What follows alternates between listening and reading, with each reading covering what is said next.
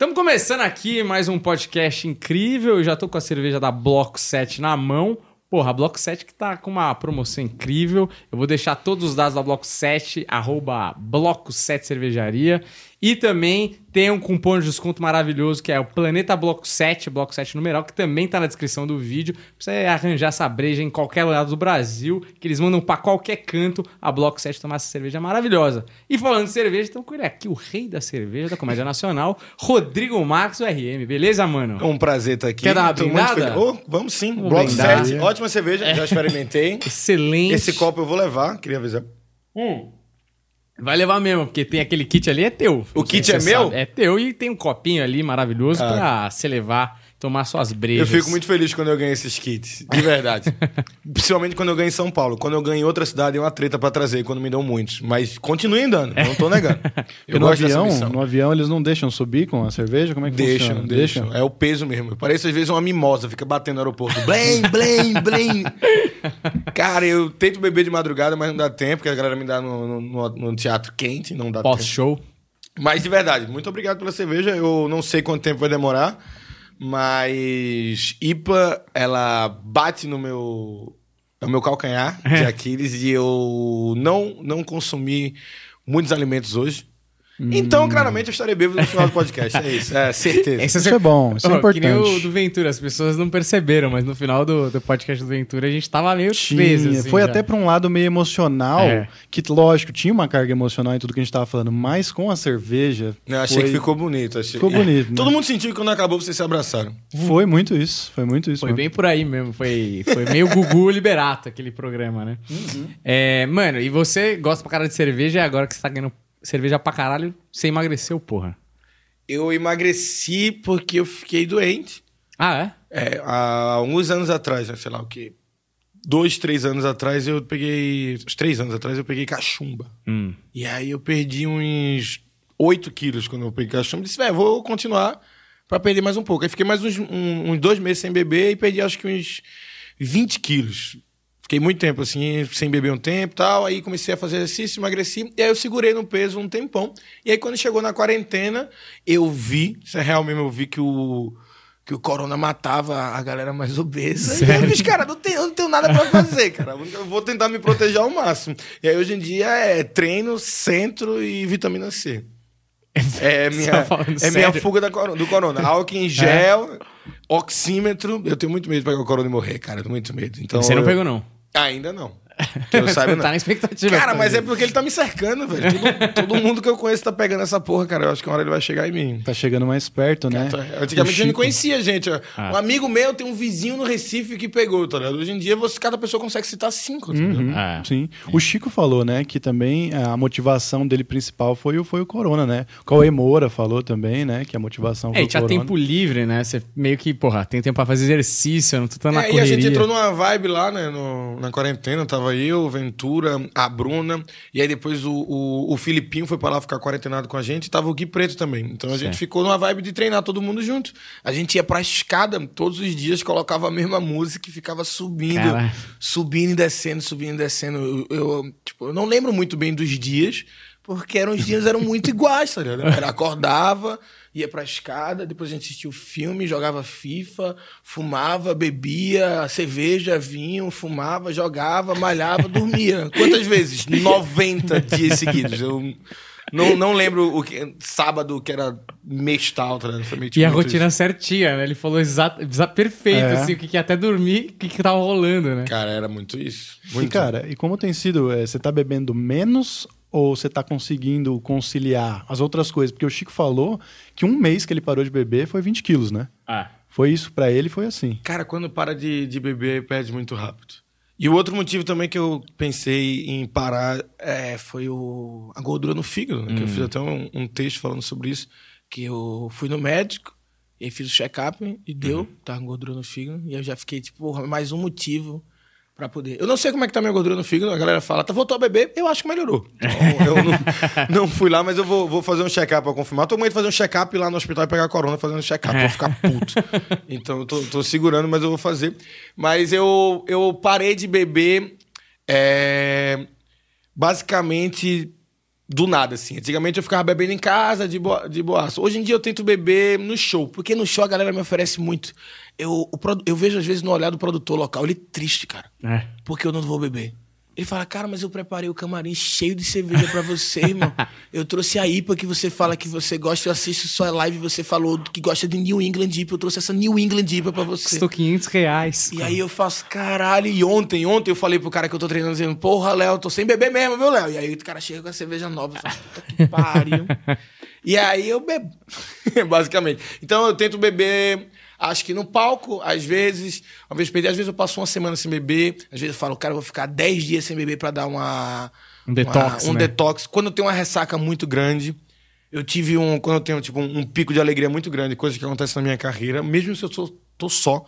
Não sei porquê, eu sempre tive esse reflexo de falar, foda-se, eu vou encher a cara. E sozinho. É, e aí eu tive agora uma que eu. Porque agora nem pode juntar com a gente. Tive uma que foi um ano que deu o meu especial do lançamento, com outras coisas, dia 12 de, de agosto. Cara, no dia 13 eu estava malzaço. e aí eu fiquei uns 15 dias sem beber, porque eu fico lembrando da. Do quão ruim É. foi aquela porra daquela ressaca. Mas aí foi vacilo meu, não tomei golfe, não tomei água, misturei cerveja, aí quando vai no bolo, aí fodeu. Mas vocês não acham que é um negócio da nossa geração que é muito fraca? Porque eu, eu não sei, o seu pai não bebe cerveja, né? Meu o seu pai não bebe. costuma beber cerveja, mas eu sinto que meu pai é muito mais resistente do que eu. Assim, lógico, hoje em dia não, né? Porque tá com 60 anos e tal. Mas eu, eu sinto que eu com 28, e eu vejo que todos os, os comediantes, os amigos falam isso, que a- as ressacas estão sendo ruins com 28 anos.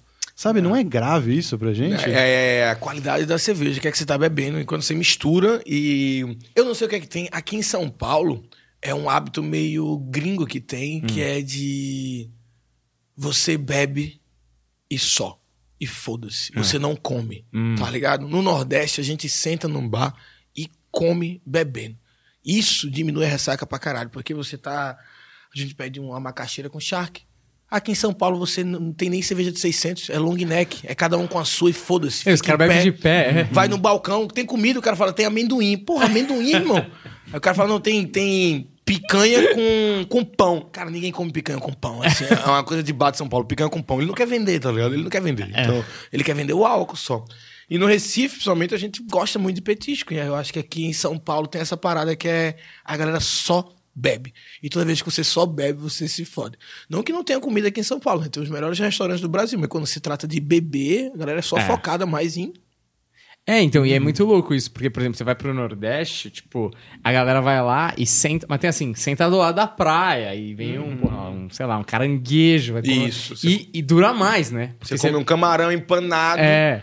aí depois uma cebolinha, aí depois vem uma ostra. E Não, aí- e, e você fica horas ali. Porque o, o negócio é, tipo, você vai num pub em São Paulo, que nem você falou, é de pé, velho. É. Você não tava pra comer, você tá pra beber Não, de pé, e a É. galera tá esticando do happy hour. É. O cara saiu do happy hour, ele almoçou, e aí no outro dia o cara acorda de ressaca e fala: caralho, tô velho. Não, cara, tu bebeu com sua porra, não, não bebeu água, não comeu caralho nenhum. Bebeu uma cerveja bosta, acabou a cerveja, tu misturou pra outra, e depois não tinha mais o que fazer, tu comprou um, aqueles corotes. Cara, aí do nada vem um filho da puta e fala: vamos uma rodada de tequila. Não vai.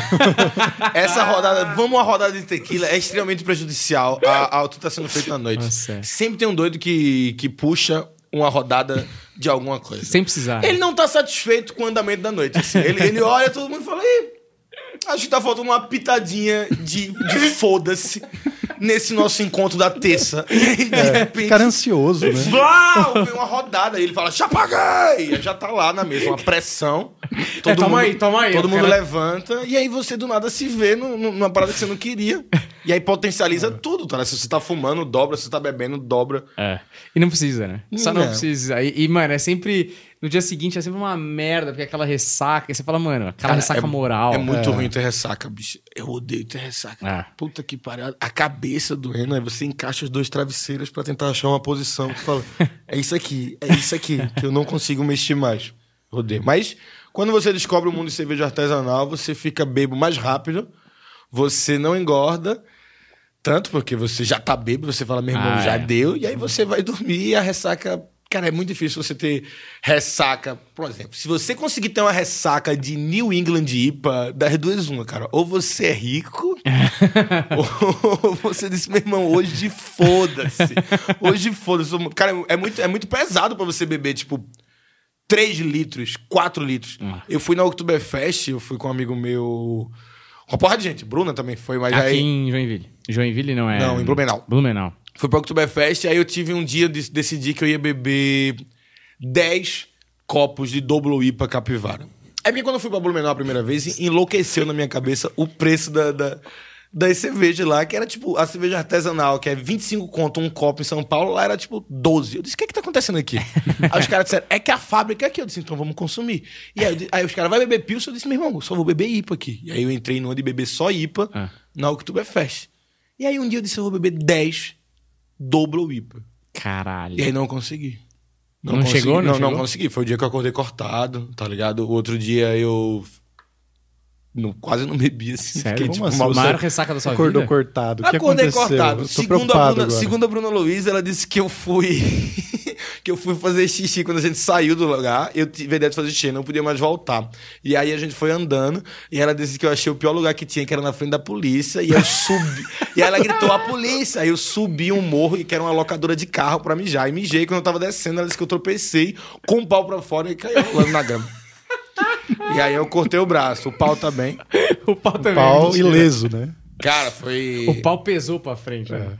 Eu gosto muito da Oktoberfest. Eu tenho flashes. A galera sempre fala, Rodrigo, por que tu não faz texto da Oktoberfest? Eu não tenho, eu não tenho muitas memórias, assim. Caralho, É, que animal. Isso é um bagulho que a gente já tinha até comentado, né? Porque você tinha- queria puxar esse assunto sobre o Réveillon dos humoristas, né? Hum. Porque você foi o único que não deu sua versão e prezou pela sua privacidade. É, você quer inclusive, contextualizar? Eu não sei, posso estar errado, mas inclusive eu acho que você tava meio de saco cheio, assim. Teve uma hora que. Léo Dias. Eu fiquei chateado com isso. Eu não aguentava mais É. as pessoas pedindo a porra da minha versão e querendo saber o que, é que tinha acontecido. E eu sempre falei isso. Eu só eu, eu conto nas minhas histórias, no meu- nos meus textos, as coisas que eu acho interessante. E não que eu não tenha achado nada interessante no, no Réveillon. Mas eu tava realmente, tipo, curtindo a vibe, tava bebendo e não prestei muita atenção no que a galera tava fazendo. De verdade, eu não tava prestando atenção no que a galera tava fazendo. Eu tava muito focado na minha vida. E aí, quando eu vi essa história depois, eu disse: caralho, a galera tá inventando umas Ah. coisas. Estavam inventando umas coisas, com certeza. Não, é, é a versão da comédia. Eu disse: eu não vou me meter. Disse, qualquer dia eu vou contar. Sendo que eu fui passando tanto tempo que eu realmente eu não lembro. Eu disse, ah, foda-se. E aí ficou, quero a sua versão. Eu disse, não, gente, tá bom, tá bom, de crossover. Já tem a, da- a da Bruna, do Nil Agra e a do Cirilo. O Cirilo fez 40 minutos. Caralho. Caralho. velho. 40 minutos. Não foi tão legal, Cirilo. Você fazer 40 minutos. Os Não, caras foi, fizeram os Vingadores da não, foi divertido pra caralho, foi divertido pra caralho. Mas eu não, eu realmente eu não. Eu não tenho. Às vezes, às vezes as histórias me dão vontade de contar. Às vezes, do nada, tipo, eu lembro de uma história de quando eu tinha 13 anos. Eu faço, caralho, essa história eu acho que tem um ponto de vista diferente que eu podia contar agora. Minha do Réveillon, não. Até agora não achei nada que eu achei, tipo, pra contar. Que nem o Oktoberfest, ainda não contei nada. E eu tenho algumas histórias engraçadas no Oktoberfest, mas algum dia eu ainda vou contar. E, mas esse negócio de bebedeira, assim, é... cê- mas você é de balada ou você é de bar mesmo, né? Cara, eu já fui mais de balada. E aí. Eu gosto muito de ir pra balada, de voyeur de balada. Isso é a minha vibe. Eu sempre fui muito tímido de ir pra balada e pra dar em cima de seres humanos. Eu sempre É. fui, sempre fui mais quieto. Tô com um amigo meu aqui, Eiji, que tá aqui, Eiji, que era o nosso nosso centroavante, Eiji, Pininho, que eram os caras que não tinha vergonha na cara e chegava pra dar em cima das minhas na hora. Eu não, eu sempre fui o cara que fui mais de voyeur de balada. Eu sempre gostei de ficar, tipo, tipo olhando Sei. o que é que tá acontecendo na balada. Eu acho a balada bem, um ambiente bem divertido e você... Se você começar a analisar, é muito engraçado, velho. É meio que tipo uma selva. Você vê as pessoas indo, indo, indo em luta do, do seu alimento, em luta da sua comida, em luta de galgar posições de eu tô no primeiro andar e eu tô em outro lugar, e aí de, de o banheiro do- dos amigos apontando, da galera criando conclaves. É uma doideira, cara. Eu, eu acho a balada impressionante se você parar um dia pra observá-la. Sóbrio, então. É demais. Sendo que aí começou a parada de, de a galera começou a me reconhecer um pouco na balada. E aí eu já perdi um pouco desse meu voyeurismo. E eu comecei a ter que ficar em. Ah, vamos ficar no camarote. O camarote da balada já é uma parada mais diferente. O camarote da balada eu acho um pouco chato. Você fica meio que sentado lá com a galera que você conhece. Né, Vamos chamar a galera pra vir. A galera não escuta, é uma balada. Manda o gerente chamar a galera. Cara, isso é coisa de Ronaldinho Gaúcho, assim. Essas coisas. Na, na- na no próprio Réveillon, que Bruna conta a história do. De, de que eu me, me apaixonei pela menina, que a menina queria. Eu queria que ela ligasse pra minha mãe, que é ao contrário, Bruna Luiz. Mas o, o, o que aconteceu. É muito engraçada a, a cena dos camarotes, se você visse, é que tava todos os camarotes entupidos de gente e tinha um camarote gigante que tava quatro pessoas.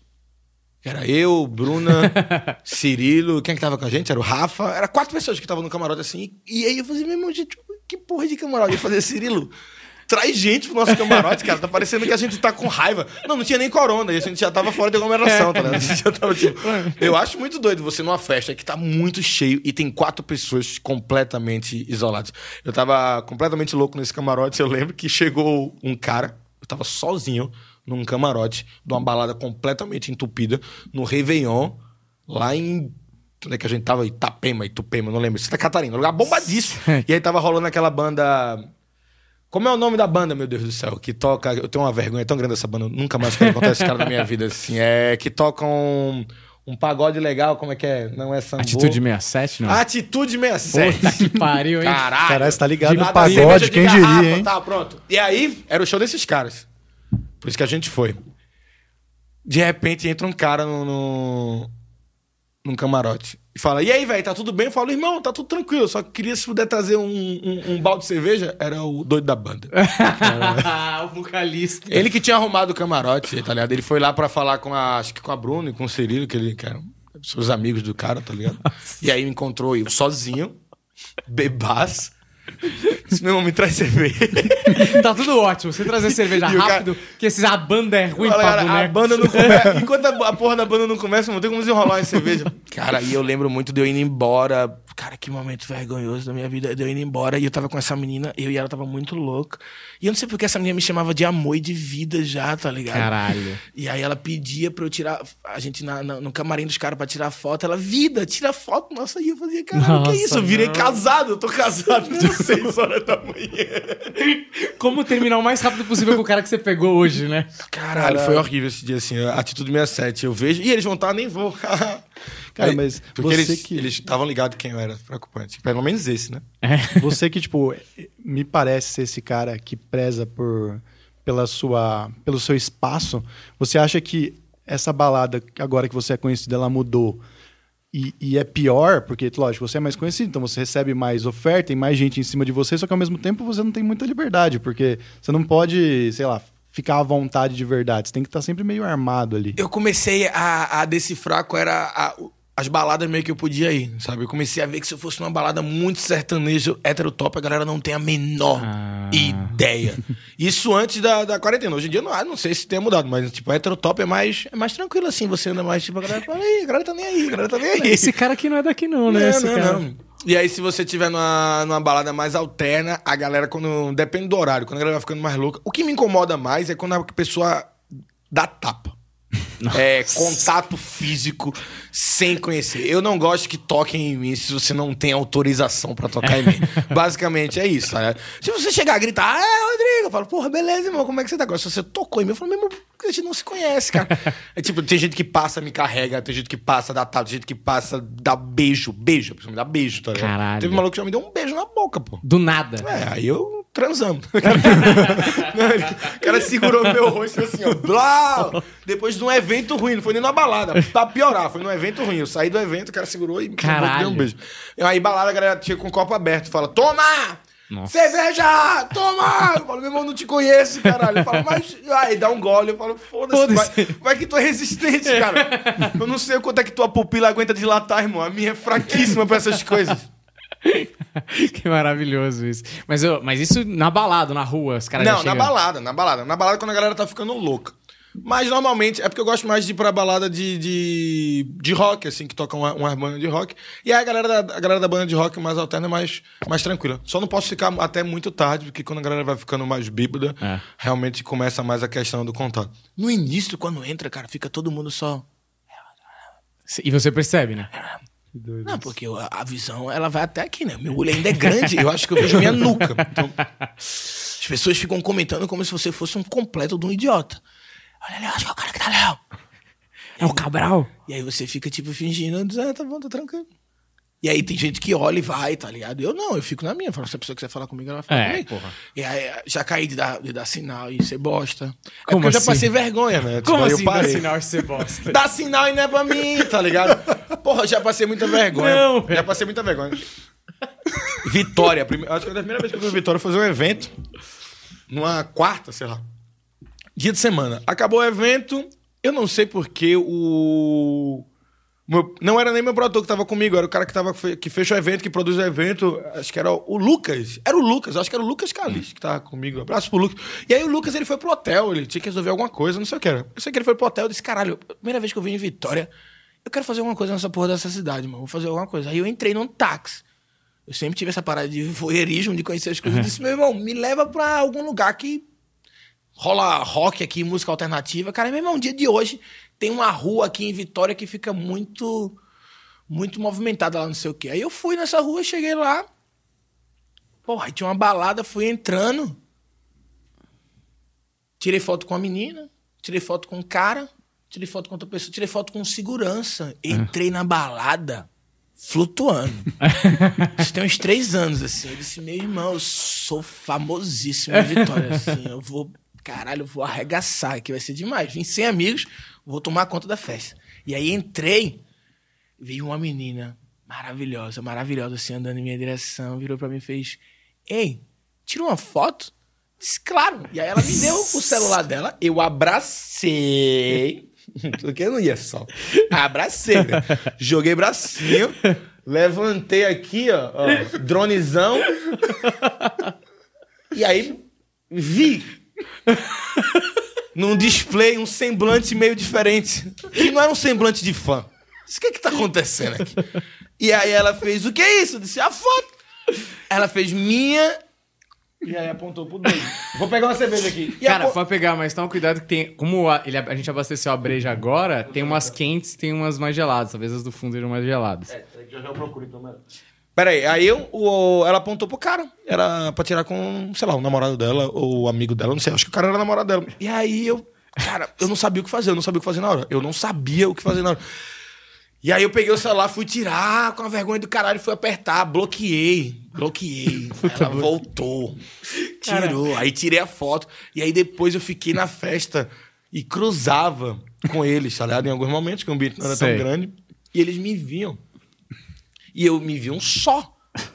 E eu ficava a hora toda, porque ninguém mais me reconhece. As únicas pessoas que me reconheceram nesse merda. dia eram as pessoas que estavam no meio da rua, tá ligado? Sei. Ninguém dentro. Nossa, que merda. Ninguém dentro do local me conhecia. Então, eu, um doido. Até hoje eu sou um doido daquela mesma. Maluco sem amigo. Porque eu queria muito que, alguém, que aquela menina me visse em algum momento e alguém me reconhecesse pra ela poder falar: Ah, Ah. esse cara faz alguma coisa que as pessoas querem tirar foto com ele no meio da rua. Mas não. Eu não tinha ninguém andando comigo, eu não- ninguém falava comigo, e toda vez era só a galera apontando assim. É. com, aquela, com, aquele, com aquela cabeça assim. "Pss, Esse aí é louco, é louco, é louco. Mas eu tenho. eu, eu parei, agora eu confirmo muito, tá ligado? Eu falo meu nome pras pessoas. E aí, tudo bem? Eu falo, ô, sou Rodrigo Marques, você tá bem? Tá ligado? Eu, eu, eu solto altão pra pessoa saber o que ela quer. Eu não gosto mais de passar essas vergonhas. O Sei. problema do humorista é porque é um nicho ainda, né? Apesar de vocês terem meio que estourado esse nicho, a gente sente até pelo público do podcast. Ainda é um nicho. O Daniel faz um negócio, toda vez que vê um humorista em algum lugar, em algum contexto, o cara tá no banheiro, no mictório, ele chega e fala o nome do cara. Tipo. E aí é muito bom, né? Porque descreve como você, como você vê a cara da pessoa se transformando. Não, é, é que, tipo, você. Às vezes você encontra um cara que é nosso amigo comediante, mas tá num contexto que não é show de comédia e tal. Tá na padaria. Sim. Aí você chega assim atrás do cara e fala. Rodrigo Cáceres? Tipo, como se fosse um fã, tipo, chocado. Não, mas isso tem que fazer mesmo. Eu aí? faço isso também. Cara, achou muito engraçado, porque os caras viram meio, tipo, com uma cara de felicidade misturada com uma caralho, estão me reconhecendo, que surpresa. aí o cara. Só não pode fazer isso quando a pessoa realmente é muito famosa. Tipo, sair isso com Ventura É. e aí você não vai nem conseguir mais falar com ele na padaria. É, tá ligado? exato, Mas, é. mas, mas é, é ótimo fazer isso. Tem que Não, fazer mas mesmo. tem uma, uma história que eu ia contar sua. Que Eu? é da, da farmácia, acho maravilhosa. essa Ah, história. essa história tá, tá no meu livro, inclusive, que tá ali atrás. O Rodrigo. Abre a, abre a geladeira pra focar no meu livro ali. Tá no, no, no Eu Sou Pagliatti ali. O que, que é a história? É que eu fui comprar um negócio lá na, na padaria. na, Na farmácia. na farmácia. E aí ela foi pedir, né, CPF na nota, cartão de crédito, não sei o quê. E no final da compra ela falou, muito obrigado, Humberto. No que ela falou, muito obrigado, Humberto, minha cabeça já foi, mano, será que eu fiz inglês com essa mina? Será que, pô, eu conheço ela de algum lugar? Não, ela me reconhece, cara. Ela me vê aqui nos shows, ela me viu na televisão.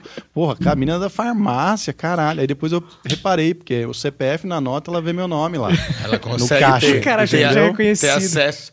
Eu fui agora pra Juqueí, litoral... Ah, você tava lá agora? Litoral, Eu tava lá. Litoral Norte. norte. no litoral norte de São Paulo. Fui só. Ficar dois dias Sério? pensando na vida. Um hotel, que era frente pro mar, fiquei escrevendo, pensando na vida. Aí teve um momento que eu tava, tipo, no mar, assim, muito. Muito compenetrado com o mundo. Tentando entender a padronização das ondas, refletindo sobre o nada e o além. Chapado. Chapado, um beck na mão, a Heineken na outra. e aí eu escuto o cara, uma praia bem deserta, escuto Rodrigo Marques.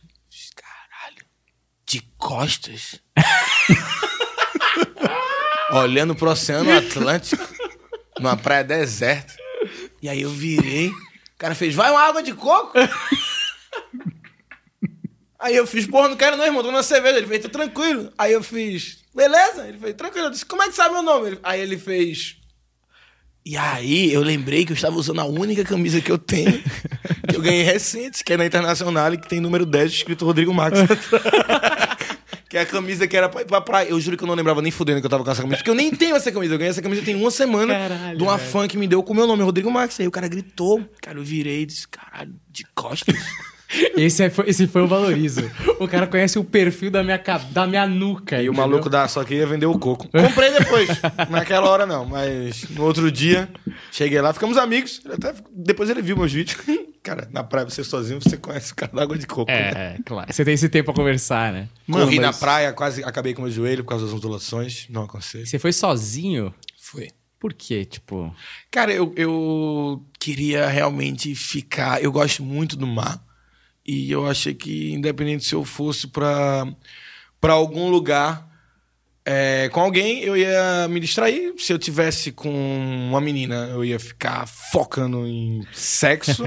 e eu não sei se eu conheço alguém tão interessante pra passar, tipo, 48 horas sem o advento da tecnologia, tá ligado? Sei. Pra poder ficar, tipo, trocando a ideia mesmo de boa durante. Esse, esse lugar eu já fui com o Vitor Amar, quando a gente ficava.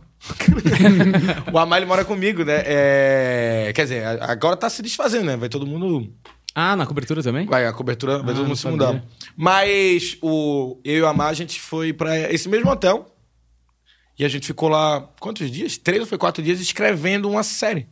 Ah, Uma série que a gente espera colocar pra frente esse ano, agora, né, Sei. 2021. E aí é um lugar que eu sinto, sempre senti que tem lá em, em Juquei, tem uma energia boa pra escrever. Eu e a Margem já foi duas vezes pra escrever um filme e uma série. A gente escreveu um filme e uma série lá. Caralho, que da hora. E a primeira vez que eu conheci esse lugar foi quando eu fui fazer um show. E aí a pessoa do hotel lá desse hotel me ofereceu uma permuta pra eu conhecer o hotel. E eu me apaixonei pelo lugar, tá ligado? Eu disse, cara, eu vou vir pra cá ainda um dia quando tiver algo especial ou quando for pra escrever. E aí eu disse, ah, cara, eu vou agora pra especial comigo. Fui no restaurante lá, comi os negócios caros que não tinha pra quê, claramente não vale a pena.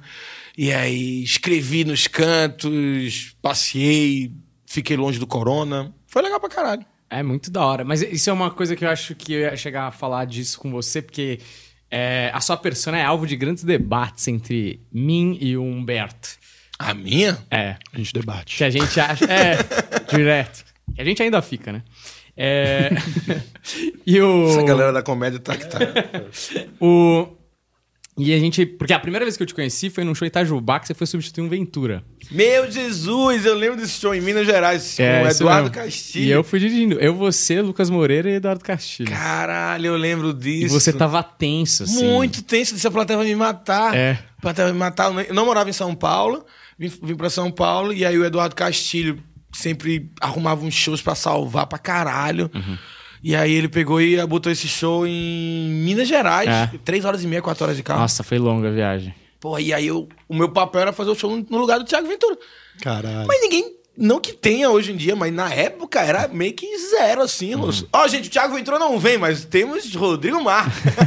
Cara, mas você arregaçou. Cara, foi demais o show. O show foi legal pra caralho. Foi Pra ele só. Porque pra mim e pro, pro Lucas, gente fudeu aquele Foi show. muito bom. Não, foi legal, foi legal, foi legal pra todo mundo. A comida é muito boa. A comida de Minas é maravilhosa. Então, mas ali, naquela- quando eu te conheci, eu te conheci naquele dia. E depois, tipo, quando a gente Pensei foi. que a gente se conhecia de antes. Não, a gente, eu nunca. A gente acho que nunca tinha se visto, era bem open ainda, assim. Sim.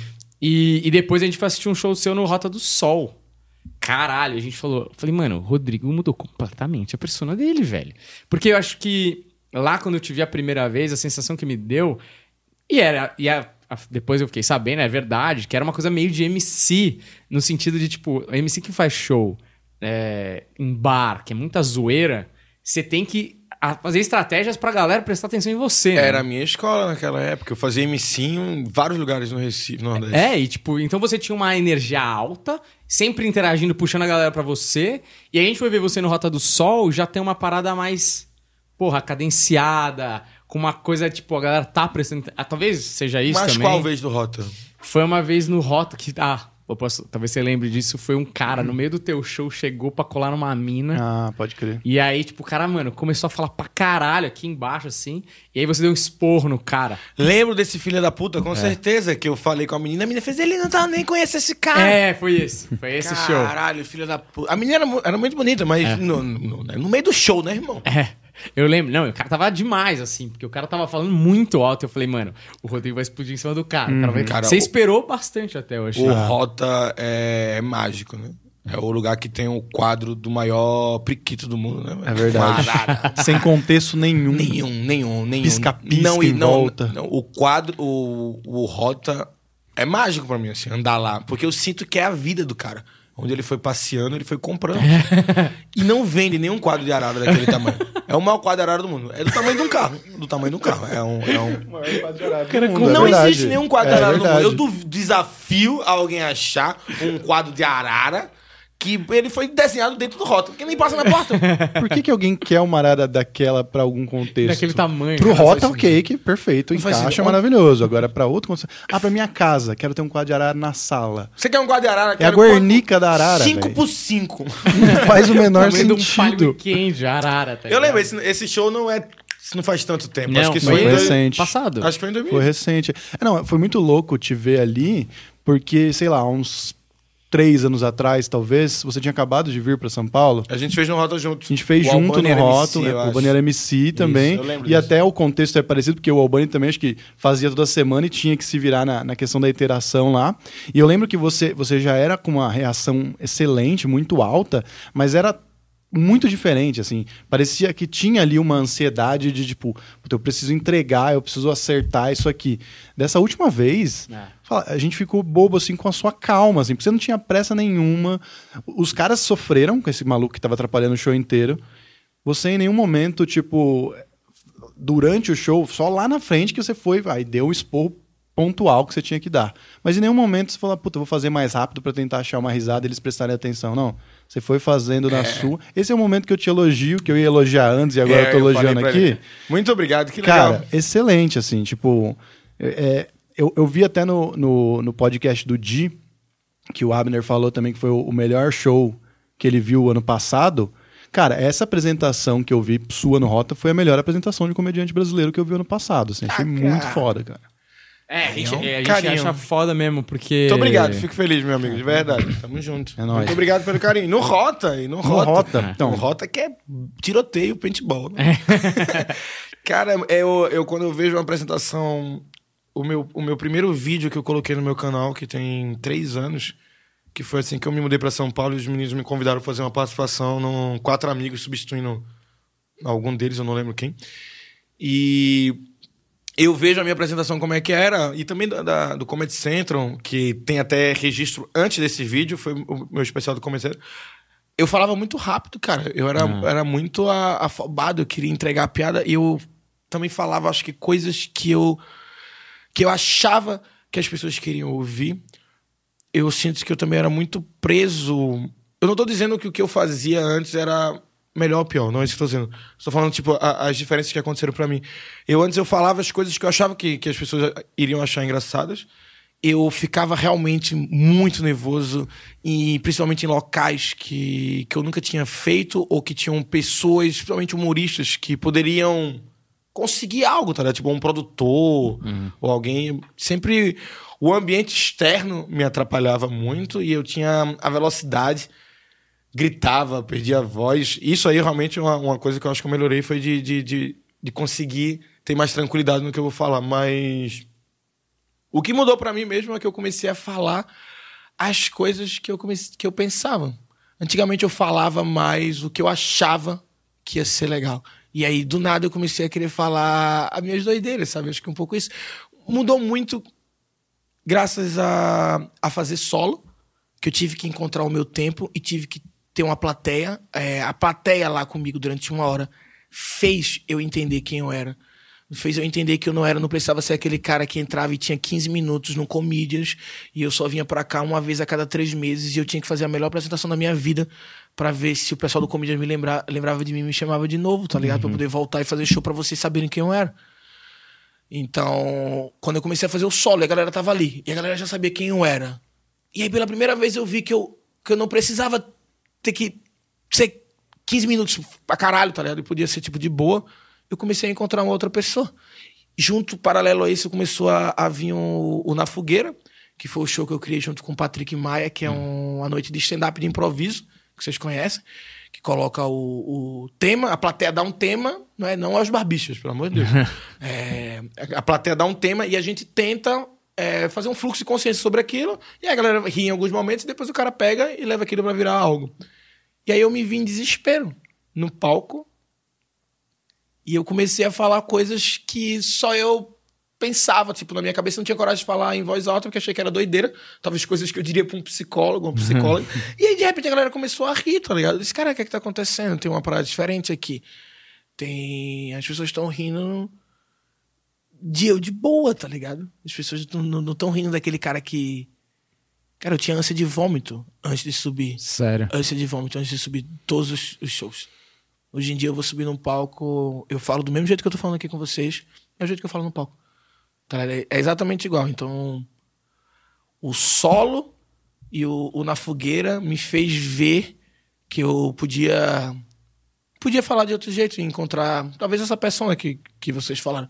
E, obviamente, também o, o lugar onde eu moro, né? Com, tendo contato e vendo comédia com os melhores comediantes, que eu sou fã pra caralho. Tá no Cabral e tá com Ventura, o Amar, Afonso, Nil, a Bruna, tá ligado? Tá em convívio direto com essa galera, com o Luca, o Gui Preto, uma galera que vive e respira comédia de um jeito que eu nunca respirei e vivi em Recife. Eu- fez eu mudar muito em três anos. Pra caralho. E uma coisa que eu sempre pergunto pros caras, porque eu sempre tenho essa dúvida, eu sempre converso com o Humberto disso, é você foi descobrindo essa persona, porque por necessidade, no sentido de, porra, eu tenho que manter e susten- é, sustentar esse passo num solo, e a galera agora, eu não preciso chamar atenção, a galera veio pra me ver, então, tipo, a atenção já tá comigo. Eu não preciso me ter oito braços pra fazer a galera prestar atenção em mim. Você achou que teve um momento que você falou, cara, eu preciso mudar essa persona porque já não tô mais confortável? Ou fazendo, você foi descobrindo no palco e falou, caralho, eu tô mais devagar aqui, ou eu tô com uma energia um pouco mais baixa, não no sentido de entrega, mas de Sim. De tá lá, não sei o quê? Ou você foi consciente e falou, cara, eu preciso mudar essa persona? Porque eu acho muito corajoso quando tem alguém que é muito eficiente no palco, já tem uma persona definida, ela dá um passo pra trás pra dar dois pra frente, sabe? Porque quando você tá funcionando e você é muito eficiente, pra você mudar a persona Era tudo, uma que eu tinha, coragem, era né? tudo que eu tinha conseguido na minha carreira. Comedy É. Central, morar em São Paulo. Tudo, tudo. Quando eu vim pra cá, há três anos, eu já estava vivendo como comediante profissional. E era completamente diferente. Assim, eu- realmente eu comecei a, a viver mais como comediante. Eu acho que antes eu vivia mais como comediante e produtor. Eu me dedicava mais na minha cabeça. É, sei que isso pode parecer até um pouco um pouco egocêntrico o que eu vou falar agora. Um pouco não, é egocêntrico, mas não tem como ser. A gente é comediante, a gente é artista. Por mais que diga que você não tem ego, você tem ego, você é o protagonista da sua vida e foda-se, é isso. Eu eu pensava, cara, eu acho que eu- as pessoas não me viram. Cara, olha como esse meu show é alto, porra. Meu show é muito alto, as pessoas precisam me ver. Se as pessoas me verem, vai dar certo. E aí eu vim pra São Paulo. E as pessoas me viram. Uhum. E disseram, beleza, é mais um cara que é alto. E eu fazia, ver o que é que tá acontecendo, tá ligado? E aí eu vi os caras indo fazendo coisas novas, e eu ia lá e dava uma porrada e fazia os mesmos textos, e eu disse, caralho, Hum. não vai pra frente, cara. Eu tô, tô fazendo a mesma coisa, eu sou um ator. Eu, eu nem sou ator. Então eu, vou, eu sou um cara que vou lá e digo essas mesmas histórias de um relacionamento, de coisas, de uma vida que eu nem tenho mais. E eu tô lá reproduzindo essas coisas de um jeito bom que está sendo funcional. Mas por que eu não, eu não registro esse momento que já foi da minha vida e, e, e viro que realmente eu sou um comediante? E aí eu comecei a abdicar de tudo de, de ser esse produtor e comecei a entender que eu precisava entender quem eu era, tá ligado? E não de por que esse texto funciona e por que as pessoas não. Porque as coisas não dão certo pra mim, tá ligado? Às vezes a gente fica achando que a culpa é dos outros, mas você tem que entender. Aí eu falei, "Véi, caralho, eu não entendo nada de comédia ainda, eu só tô fazendo uma parada que é engraçada e tá dando certo. Aí quando eu comecei a trocar ideia com, com os caras, que no Nathan, de ver a galera do Nando, Ventura, Cambota, a galera, o Couto, o Nathan, vocês, todo mundo aqui, vocês vivem comédia, tá ligado? Aí eu não tava, eu não tava nessa vibe, eu tava na vibe de, de, de arrumar lugar pra fazer show e queria que as pessoas me vissem. E aí quando você posta o seu primeiro vídeo, e aí ele não é o vídeo mais assistido do Brasil, e você não virou um fenômeno, e fala, ô gente, o que é que tá acontecendo? não tava tudo certo? Então às vezes você fica sem querer fazer as coisas, ou sem... Ou adiando porque você não tem certeza se você realmente é aquilo. Você fala, caralho, feito eu, tenho vontade de fazer um filme e acho que meu filme vai ser foda e eu quero que eu seja o primeiro brasileiro a ganhar o primeiro Oscar de roteiro original. Por que a porra do meu filme não saiu ainda, tá ligado? Porque eu fico adiando porque eu sei que não vai ser isso, tá ligado? Preciso fazer vários antes pra pensar em ser uma coisa legal. E quando você entra no comodismo, você fica naquilo, cara. E eu tava muito acomodado. Eu fazia uma parada com a interação, que foi algo que eu fiz durante muito tempo no, no Recife, nos lugares que eu fazia, que eram muito difíceis, a plateia sempre muito barulhenta, eu começava a falar com as mesas para minar as pessoas, e aí, de repente, de um tempo de tanto fazer aquilo, eu comecei a entender como é que fazia aquilo, fazer uma triangulação, de fazer aquilo fazer sentido para a história que eu fazia, eu criava um roteiro onde eu tinha lacunas, onde eu pegava personagens, eu encaixava, e as pessoas falavam, caralho, esse cara tá fazendo acontecer essa parada junto com as coisas aqui. Parecia uma triangulação com a plateia e o texto era meio que tipo armado, Era. marcado, e variava do que a pessoa dizia. Eu tinha piadas pré-prontas pra diferentes variações. E aí a galera achava aquilo legal pra caralho, mas era algo que acontecia ali e não era. Não era, não era vivo, velho. Era meio que tipo, era. Era funcional. Era alto, era funcional, mas não era, não era a minha verdade. Quando eu subi no palco e falei que. que fumava maconha. Porra, é o meu segundo maior vídeo. O meu maior vídeo é o meu especial. O segundo maior é a porra da maconha, tá ligado? Tipo, não sei se é por causa do maconheiro, mas é porque ali pra mim foi uma verdade. Quando eu falei do câncer da minha mãe, foi uma verdade. A minha voz tá mudando. Mas foi quando eu comecei a falar coisas que é tipo da. Minhas verdades, é. E antigamente eu falava que eu achava que a galera ia. Isso aqui vai ser engraçado e quando a galera ver vai gostar pra caralho. Que vai dar like, né? Não era nem que vai dar like, era que, tipo, que a galera vai gostar. Sim. Eu nunca fui o cara de querer postar. E agora, hoje em dia, eu- o meu tesão, a minha diversão hoje em dia, é, caralho, eu quero ir no lugar e contar algo diferente e ver como a galera vai reagir. O meu show novo, já basicamente, ele foi criado a- a- os parênteses de, de, de abrir coisas e, e mergulhar em ideias e depois ouvir e ver o que, é que vai dando certo. Eu tô realmente descobrindo a comédia de novo. Na minha cabeça é como se eu estivesse começando, cara. Eu tô realmente apaixonado mais uma vez pela comédia. Eu acho que esse processo é normal, né? De você dar um passo pra trás, que é o que eu tava falando. A gente falou Tipo, disso hoje, né? É, que eu, por exemplo, eu, eu, eu falei pro Humberto, eu vou no palco hoje, tenho cinco anos de comédia, seis anos de comédia. Eu vou no palco e eu já não tenho mais o medo de esquecer o texto, eu sempre virar, eu sempre interagir, sim. Eu, eu tenho isso. Só que É, você domina o gatilho da interação, Isso. já é uma mão na roda muito grande. Cê- eu tenho essas ferramentas que eu adquiri durante o tempo. É. Mas a, a- minha persona, por exemplo, já não tô satisfeito. Eu acho que dá pra dar um passo a mais. Tem alguma coisa mais marcante. Eu falei, o Murilo Couto veio aqui e falou disso. Fica com isso na minha cabeça pra caramba. De você ir adotando algumas coisinhas e isso vai refinando e tal. E o Humberto tem uma persona super definida. Ele tem cinco anos a mais de comédia que eu. E ele falou, porra, esse Paulo tem que mudar um pouco mais a minha persona. Acho que talvez dar um passo pra trás. Sacou? Na minha persona, pra ser um pouco mais aberto e tal. Você fala, é isso, tá ligado? Você se mata pra nascer de novo. E aí daqui a pouco você vai com. Porque a gente vai evoluindo, a gente é ser humano. A gente também, muda, né? a É? gente muda. Então você não pode estar falando da- das mesmas coisas, não é, não é a tua verdade, É. tá ligado? É quando você é assaltado, né? Tipo, você acabou de ser assaltado. É um exemplo ruim, mas você acabou de ser assaltado. e aí você tava indo pra um churrasco na casa dos seus amigos. Pô, tu já tava na esquina, te roubaram, o que é que tu faz? Tu chega no churrasco, né? Foda-se. E aí tu conta a história. A tua primeira versão vai ser foda. É. E aí daqui a pouco vai chegando mais gente e vai perguntando como é que foi. Daqui a pouco, tu, meu irmão, tava vindo, os caras levaram as porra toda. Tá? Tipo, Foda-se, não não quero mais contar essa merda, essa história. E aí daqui a pouco, daqui a alguns anos, tu nem lembra mais dessa história, tá ligado? E aí daqui a pouco, daqui a, alguns, daqui a 10 anos, tu tá contando a mesma história do churrasco com os mesmos detalhes. Tu nem bebe aquela cerveja, tu nem conhece aquela galera, tu não mora mais lá, tá ligado? Tu, nem- tu é vegano agora, tu é vegano. Porque tu tá contando a porra do assalto do churrasco, tá ligado? Sim. É um pouco isso. Uma das coisas que a gente sempre. é, a gente, nos nossos debates em relação a isso é que a gente vê que você tem muita consciência de cada passo que você deu para chegar onde você chegou. Então, você sabe que daquele show te deu este recurso, aquele outro show te fez praticar muito aquela habilidade, aí sim você ficou melhor. Mas é, e eu não imaginava, tipo, e agora eu te pergunto, que a coisa que mais revolucionou para você foi uma coisa de dentro, né? Foi uma transformação pessoal, apesar Foi. de todas as técnicas. Foi. Foi de eu conseguir ter coragem de, de falar as coisas que eu tinha, tinha vergonha. E eu ainda tenho algumas barreiras. Eu ainda quero falar mais coisas que eu ainda, ainda falo, acho que eu ainda não tô pronto pra isso, tá ligado?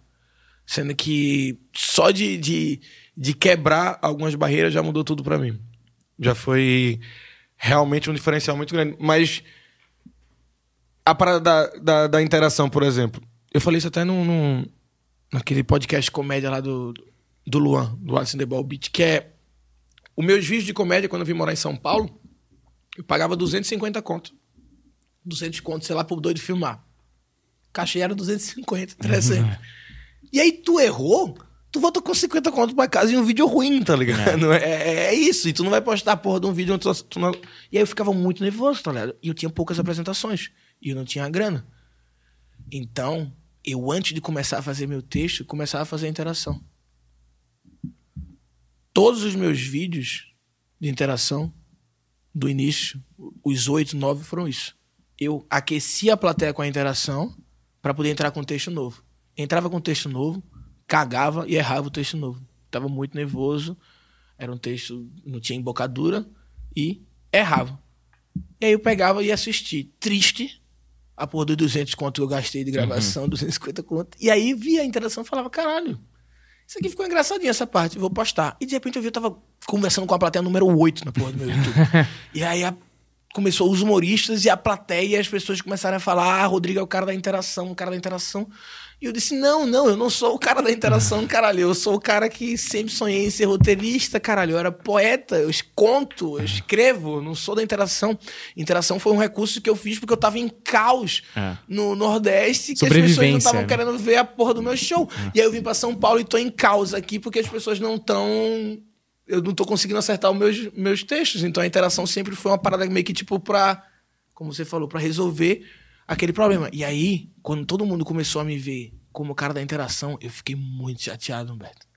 Porque eu chegava nos cantos pra fazer show, sei lá, Brasília, Rio, vinha uns humoristas e falavam, gente, vamos conversar sobre interação. Caralho. Mas eu não sei sobre interação. Como é que tu faz? Eu disse, meu irmão, se a plateia tiver uma bosta, eu tento salvar conversando com eles. Eu não sei como é que faz isso, caralho. E aí eu parei de postar interação. Postei um vídeo de interação agora, recente, mas eu parei. E disse, não. As pessoas vão entender que eu, eu sou do texto, eu preciso sentar pra escrever. Mas, Rodrigo, como é que as pessoas vão ser do, achar que você é do que você escreve se tu tá a porra de oito anos, sete anos fazendo os mesmos textos? Tem dois anos que tu mora em São Paulo, um ano que tu mora em São Paulo, e tu faz os mesmos textos porque tu acha que é uma porrada e tá garantido. Tá ligado? Foi quando eu comecei a escrever e eu comecei a gastar tudo que eu tinha. Quando eu postei os meus 15 minutos, que eu considerava meus 15 minutos de ouro que eu tinha pra poder fazer, que eu disse, esses 15 minutos é o que é o meu ganha-pão. Que eu tinha meus textos, que eu tinha minha interação triangulada, que eu pegava os meus personagens, que eu tinha que ter uma velha, que eu tinha um casal, que eu tinha um cara solteiro, que eu juntava tudo e no final, os 15 minutos ele juntava e blá, era o meu número de mágica que acabava. E eu postei. E não aconteceu nada. Eu disse, é isso, caralho, não é nada. Tem que fazer mais. E aí foi quando eu comecei a ir atrás das coisas que eu nem sabia que eu queria contar. Aí foi quando eu achei. É, isso que, é isso que é foda, né? É o negócio do cavar, né? Você vai fazendo, você vai cavando e você vai achando coisas Tem que você como, nem, não tem como, você tem nem que cavar esperava, dentro. né? Primeiro você vai dizer as coisas que você acha que é engraçado. Depois você vai dizer as coisas que você acha que os outros acham que é engraçado. E aí depois você vai atrás das coisas que você lembra pra caralho que é engraçado. E aí de repente vai falar, cara, isso aqui não é engraçado. Mas eu quero falar sobre isso aqui porque eu tenho uma ideia sobre isso. É. né? E tem coisas que eu não consigo, velho, como suicídio. Eu não consigo. Eu fiz no meu podcast, inclusive a MRM, melhor podcast da América Latina, Oceania e outro continente da sua escolha. Você lá eu, eu subi no palco pra fazer sobre suicídio no Hilário São Paulo, cara, até morreu junto comigo, assim. Suicídio coletivo. Caralho, foi complicado. E aí a- o Afonso falou, cara, tenta fazer um podcast que no podcast tu abre abre pra abre tuas ideias. Aí eu falei sobre suicídio lá, foi, é, inclusive eu acho que é o episódio acho que é o mais escutado do meu podcast. Ah, Não, é o primeiro, o primeiro que é da cerveja, né? Primeiro cerveja, depois a gente morre. que é a, res- é a ordem da ressaca. E aí o podcast me ajudou também a falar. Podcast na fogueira, falar, falar, falar. E você fala, caralho, eu acho que isso aqui é engraçado, acho que isso aqui funciona. E viver aqui em São Paulo foi aprender a, a comédia, assistir referência, técnicas. Meu irmão, vamos sentar aqui pra ver isso aqui. Pô, de, de Ventura na madrugada parar comigo e te passar a noite falando, velho, essa é a minha parte preferida do Chapelle, porque eu acho que ele faz isso, isso aqui e volta. Eu falar, caralho, eu gosto desse cara porque ele faz isso aqui, isso aqui, isso aqui. Pô, isso aqui, isso aqui, isso aqui. A gente vai vendo, tá ligado?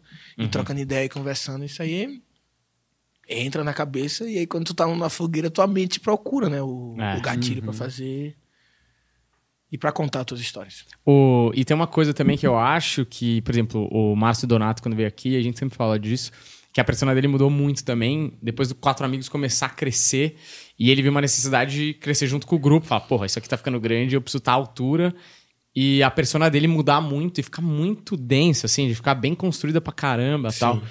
E aí eu sempre fico pensando, tipo, quando acontece alguma coisa na carreira, tipo, a culpa é do Cabral, e é um sucesso, tipo, você fica mais confiante também, eu acho. Você já começa, tem a parada da galera parar pra te ouvir mais, ou de ir pra te ver, e isso eu acho que dá uma margem maior pra você poder arriscar e a galera continuar com você, sabe? Ou você acha que não tem nada a ver isso tô falando, tô falando merda? Não, não, tem a ver pra caralho. Tem a ver pra caralho. Quando. A primeira vez que eu entrei no, no, num Comedians ou num. No Hilário, no Beverly, sei lá, um comedy de São Paulo. E as pessoas me reconheceram e tiraram foto comigo na entrada. Nunca tinha acontecido comigo antes. É sempre no final. É sempre no final aquela foto de. Ah, um dia você vai ficar, vai ficar famoso, hein? Vou É. tirar antes que você fique famoso, hein? Ei, vou tirar antes que der. Ai, tomar no cu. Nunca, nunca, nunca acontece, nunca acontece. E aí, quando a pessoa, quando eu cheguei, a pessoa, caralho, o Rodrigo chegou, porra, já, já tô com um ponto na frente, né? Porque pra mim a, a comédia eu sempre vi como uma sitcom. É uma série de comédia, uma sitcom. E a sitcom, o stand-up pra mim é o episódio piloto. Se você não é, ninguém sabe quem é você. Sobe no palco, ninguém tem nenhuma referência sobre você. Tudo que você fala é do zero. E aí, cada vez que você vai ficando mais conhecido, é como se você fosse subir numa temporada. É como se fossem amigos. Tipo, vocês são. É, é porque vocês são comediantes, não conto, mas tipo, dois amigos que são amigos há sete anos. Os caras estão na sétima temporada de amizade. É muito fácil eles serem engraçados entre eles. A quantidade de referência de histórias que eles têm entre eles. É. Eles são sete temporadas juntos. tá? Quando. Quando acabaram de se conhecer, é muito mais difícil. É que nem um humorista no palco. Ele sobe no palco, ninguém sabe quem é ele. É um episódio piloto. Ele não pode subir e falar. É. How you doing? Tá ligado? Que, tipo, já é. Já é na quinta temporada que a galera já vai rir pra caralho. Se você fala isso do nada, ninguém sabe quem é. É que nem aí, quando eu subi no palco e eu não tava no piloto, disse, cara, eu tô subindo no palco, tô na primeira temporada? Pô, a galera já tem uma ideia. Sendo que eu não tava tão feliz com o fato das pessoas estarem no palco com a ideia de quem eu era na Copa do Cabral. Principalmente nas primeiras temporadas da Copa do Cabral, porque eu. Eu não tenho a menor ideia, tá ligado? Eu- Porque eu tava no Cabral, ou o que, é que eu tava fazendo no Cabral, velho. Eu tava só, tipo, falando, eu escrevi umas piadas, surgiu uma oportunidade, eu falava, nervoso pra caralho, qual câmera eu olho, meu Deus do céu. Tem quatro caras que são fantásticos e eu tô aqui, essa galera tá sabendo o que é que tá acontecendo. tipo, eu ficava doido. Eu lembro da primeira vez que eu fui em Buenos Aires, a gente foi gravar, eu pensava mijar. Eu não sabia o que fazer. Eu disse, cara, eu preciso mijar. tem um programa acontecendo, eu preciso mijar. Eu não vou parar. Essa galera, pô, mijar. Essa máquina. Eu preciso mijar, gente. Aí eu disse, gente, eu preciso ir no banheiro. E aí eu fui no banheiro, eu parei uma porra de um estúdio de 200 pessoas na Argentina. E eu fiquei, não acredito que Fabiano Cambota, Rafael Portugal, Nando Viana, Thiago Ventura e mais 150 pessoas no estúdio estão esperando eu mijar. Eu! Eu! Que há três semanas atrás estava pensando em ser Uber, tá ligado? É, e não nada contra os Uber, mas eu tava. Eu li a porra do negócio. Foi quando tava dando a crise na comédia na porra toda. Foi quando o Cabral ligou pra mim. Eu comprei uma grade de cerveja, bebi e aí fui fazer o programa. Então, quando as pessoas estavam me vendo no palco por ser o cara da Culpa do Cabral, e depois ele descia e falava, cara, você é muito diferente do, do A Culpa do Cabral. Eu fiz você, porque ali na Culpa do Cabral eu não tô ligado o que tá acontecendo ainda, caralho. E aí eu acho que eu comecei a entender a culpa do Cabral na sétima temporada. Juro pra você, pra mim o Cabral Certo. sempre foi muito, muito difícil, assim, entender o que tava acontecendo ali pra, pra mim. É, é, é difícil, tipo, eu sou tímido pra caralho. Tava sobrevivendo ali. Eu sou tímido, sou tímido pra caralho. E eu amo o Cabral porque eu acho muito engraçado. Uhum. É difícil pra mim no sentido de eu ter dificuldade pra fazer, mas eu amo ver os caras, então eu sou um porque eu fico rindo pra caralho, que eu acho ele muito engraçado. E aí quando eu vejo uma oportunidadezinha, eu falo, eu acho que essa piada é boa. Aí eu vou e solto a minha piada. E aí eu vi que começou a galera querer se identificar comigo, sendo que eu comecei a gostar quando a galera começou a ir no meu show, eu vou começar e a galera fala comigo ou gritam as coisas e tem referência das minhas histórias do stand-up, tá ligado? Uhum. Porque aí essa galera sabe como é que vai ser o meu show no palco. Também é bom quando a pessoa tem uma surpresa boa, dizendo: caralho, vim aqui no teu show porque eu só tinha te visto no Cabral, adorei você no stand-up. E também acontece o contrário, a pessoa só me conhece no stand-up, vai ver o Cabral e ama o Cabral e vicia na porra do Cabral. Tá? Tipo, hoje em dia, felizmente, um junto o outro, mas no início era muito. De todo mundo ia no show, meu show solo, pra ver o cara do Cabral. E aí chegava lá, às vezes, não, não era o que a galera mais. Eles gostavam do show. Quer dizer, eu acho. Mas eles estavam. Eles estavam rindo, mas o, eu, eu acho que com certeza ajuda, cara. Com certeza ajuda você entrar no palco, a galera ter uma predisposição já a, a querer achar, no mínimo, interessante o que você vai falar, tá ligado? Eu perguntei isso pro Thiago e eu queria ver com você também, porque você no Cabral, apesar de vocês terem muita liberdade lá, é, rola uma coisa ainda de que é televisão, a televisão é um show, então determinados assuntos vocês não podem entrar com tanta profundidade ou de repente Cara, porque é tabu, só política e, e só política. nem religião. Religião, eles pedem pra gente evitar, mas falar, normalmente, eles deixam. Política, mais é que é proibido só. Mas é por que, que eu tô te perguntando isso? Porque eu sei que você tem essa vontade de falar sobre isso. Eu já ouvi você falando sobre isso. E é o que eu perguntei pro Ventura é: agora vocês, por mais que vocês também não queiram, e a gente não tem essa intenção, a gente é comediante, a gente quer fazer uma coisa engraçada, e a gente Sim, pode sim. fazer refletir através disso, mas a prioridade é ser divertido, né? Ser interessante. É, como as pessoas reagem e se isso te preocupa. Por exemplo, tipo, você falar sobre ateísmo no palco. Me preocupa. Me preocupa porque a comédia pra mim é o que eu acho engraçado.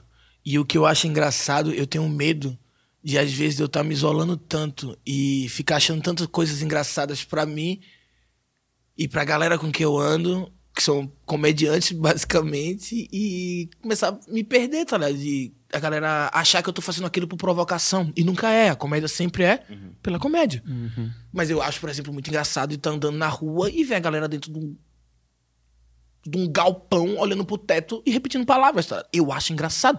Sendo que eu sei que se eu falar isso pra família tradicional brasileira, a galera vai ficar puta, tá ligado? Se eu falar isso na culpa do Cabral. E aí, então eu comecei a evitar. Mas no meu stand-up eu tô ligando cada vez mais foda-se. Eu sempre conto um pouco. E a galera fala, Rodrigo, por que tu quer entrar tanto em religião? Porque eu acho muito engraçado.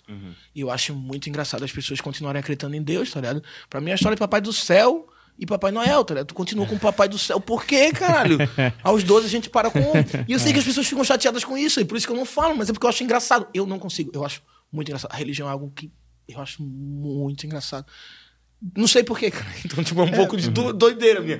Não tem como, não tem como na minha carreira não ter um solo que vai ser só falando o quanto eu acho engraçado o mundo viver preferindo acreditar na, na versão mais improvável, tá ligado?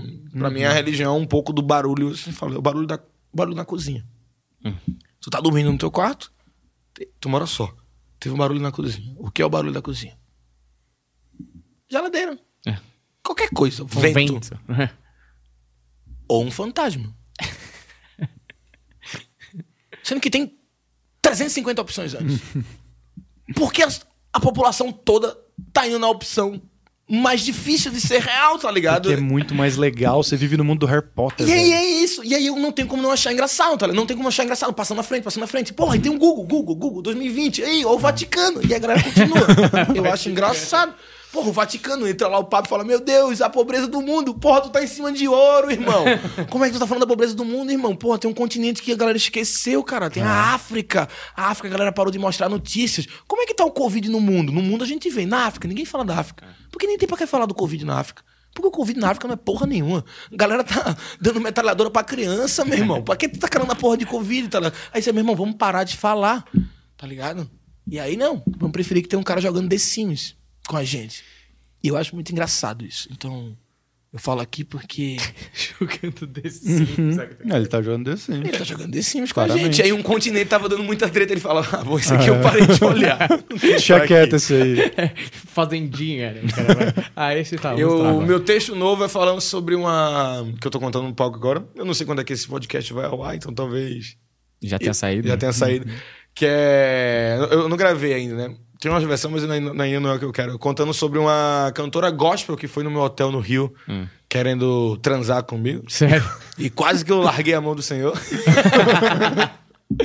e aí depois eu conto sobre ela ter ficado bebendo embaixo do hotel. E aí eu conto uma piada. Aí eu conto a história sobre.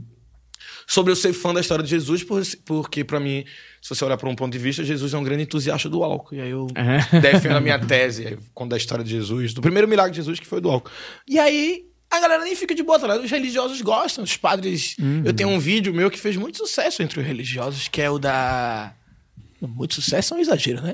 Os religiosos, eles não jogaram coisas em mim. Não jogaram pedras, né? Não, mas eu, por exemplo, eu recebi mensagem de pastor, tá? eu recebi mensagem de, de, de, de padre, de verdade, assim, que achou legal. O padre adorou, teve um padre que adorou o desenho, que o Matheus, o Matheus que fazia minha, minhas animações, no, do, trecho do, do, do stand-up, que é aquela história da, de Maria e de José, de José ser o personagem mais injustiçado da Bíblia, que mal se fala dele, ele que criou o menino Jesus. E aí eu fiz a piada sobre isso e Algumas pessoas me xingaram, mas a maioria achou super de boa, tá? né? Então, tipo, essa piada, por exemplo, que eu vou contar agora da história de Jesus, desse texto novo, também não é, não é nada ainda do que eu quero fazer a nível de, de. Não de provocação, de piada, mas enquanto eu achar na minha cabeça que parece que eu só tô querendo provocar a pessoa, eu não Ah. faço, tá ligado? Porque na minha cabeça eu só falo e eu só vou ter uma risada cáustica na cabeça dela e rir. E aí eu acho que é ofensivo. Então eu preciso achar as piadas ainda. Sendo que quando você é religioso e você se ofende com outro ponto de vista sobre a sua religião, é porque sua fé é fraca. Tá ligado? Um padre, ele não se ofende quando alguém fala que Jesus não existe ou qualquer outra coisa de Jesus, porque ele tem muita certeza do que tá acontecendo. É. Tá, tipo, eu gosto de IPA. Se alguém virar pra mim e falar, irmão, IPA é uma bosta. Eu falo, beleza, irmão. Sua opinião, né? Cada um. IPA, é, eu prefiro beber estrume. Eu falo, coisa sua, cara. tipo, não te afeta. Se você tem certeza, É. não te afeta. Então, toda vez que é uma piada, algum tema, alguma coisa te incomodar, entenda que é falta de conhecimento ou ausência de certeza do seu ponto de vista. Se você se ofende com a piada de religião, saiba que Jesus não se ofenderia. Você se ofendeu porque você que não tem certeza das suas verdades. Cara, Basicamente é isso. Muito isso, assim, muito isso. É, as três coisas que mais deu polêmica aqui no canal, é, imagino que, pelo menos é, eu quando eu acompanho os comentários, é o que eu mais vejo de retorno. Uma vez eu citei aqui é, que alguns cristãos, eu falei, alguns cristãos são muito raivosos, isso para mim não faz sentido, porque o próprio Jesus não era. E aí o pessoal, primeiro entendia que eu estava generalizando, Sim. e segundo, é, entendia que tinha que ser raivoso mesmo. Que é assim que tinha que ser, porque eu era cristão, é, Jesus não era bobo, não. É. Jesus não era bobo, não. é, Jesus não, era pode dar bobo, não. Jesus cara. não era bonzinho. Jesus é de boa, o problema são os fanboys dele. Exatamente, é isso que a galera fala, cara. E é muito exatamente. verdade, cara. Não tem, não tem pra que esse, esse, esse ódio, cara. É, as pessoas têm que entender. Não é porque alguém pensa diferente de você que a pessoa. Ela, é, é brigar. Cara, minha mãe é católica, o meu irmão é católico, o meu pai era extremamente católico. Fui muito pra igreja, eu já li quase a Bíblia toda por causa do meu pai. Conheço muita gente evangélica de todas as religiões, tá ligado? Tipo, não- não- parece até, tipo, tenho amigos evangélicos, tá ligado? Tipo, Mas é, é, é, é meio, é meio bizarro isso, porque as pessoas elas podem trocar, tá ligado? Não é porque tu acredita na Bíblia e eu acredito no Sapiens, tá ligado? Que, Aham. que que a gente não pode trocar ler, ideia, velho. Simples, velho. Você acredita no que você quer, velho. Ah. E as outras duas coisas que o pessoal mais ficou puto foi é, religião, né? São os cristãos que se entenderam que estava generalizando. Quando falou do Bolsonaro e quando falou do Michael Jackson. Foram as três coisas. Eu não imaginava que o Michael Jackson ia entrar nessa lista, mas porque a gente, é, baseado em algumas histórias, a gente acreditou que Michael Jackson sim cometeu atos de pedofilia. Pra galera, a gente pensar diferente deles foi assim, um absurdo. A galera assim. tem raiva de achar que o Michael Jackson comia gente. né? Exa- Eles querem é uma- ouvir thriller de consciência limpa, né? Exa- mas é um. Cara, é, é a mesma. Os três caem no mesmo problema. O ícone Que ele eu é e não quer intocável. chorar, né? Mas você entende o problema do Chorar é ícone? coisa de criança e ele come. Basicamente isso. Cara, mas é tanta coisa, né? Tanta gente falando que Michael Jackson era pedófilo que, que é difícil, né? Porra, você viu os especial, o Deixa no Neverland? Não. O especial, o documentário. É pesado. Não, com certeza deve ser assim. Mas eu não tenho nada a ver com. Michael, já morreu, cara. Já foi. Não, mas sabe o que eu ia falar? Aí Tá a galera quer parar de ouvir a música do cara depois disso. né? É, então. Agora, b- Bolsonaro não. Bolsonaro é. É certeza ainda que é ruim. é atual, né? Sim. Mas o problema eu não, acho que. eu não creio que ele seja pedófilo. Não, acho que não. que não mas também tempo. não me surpreenderia.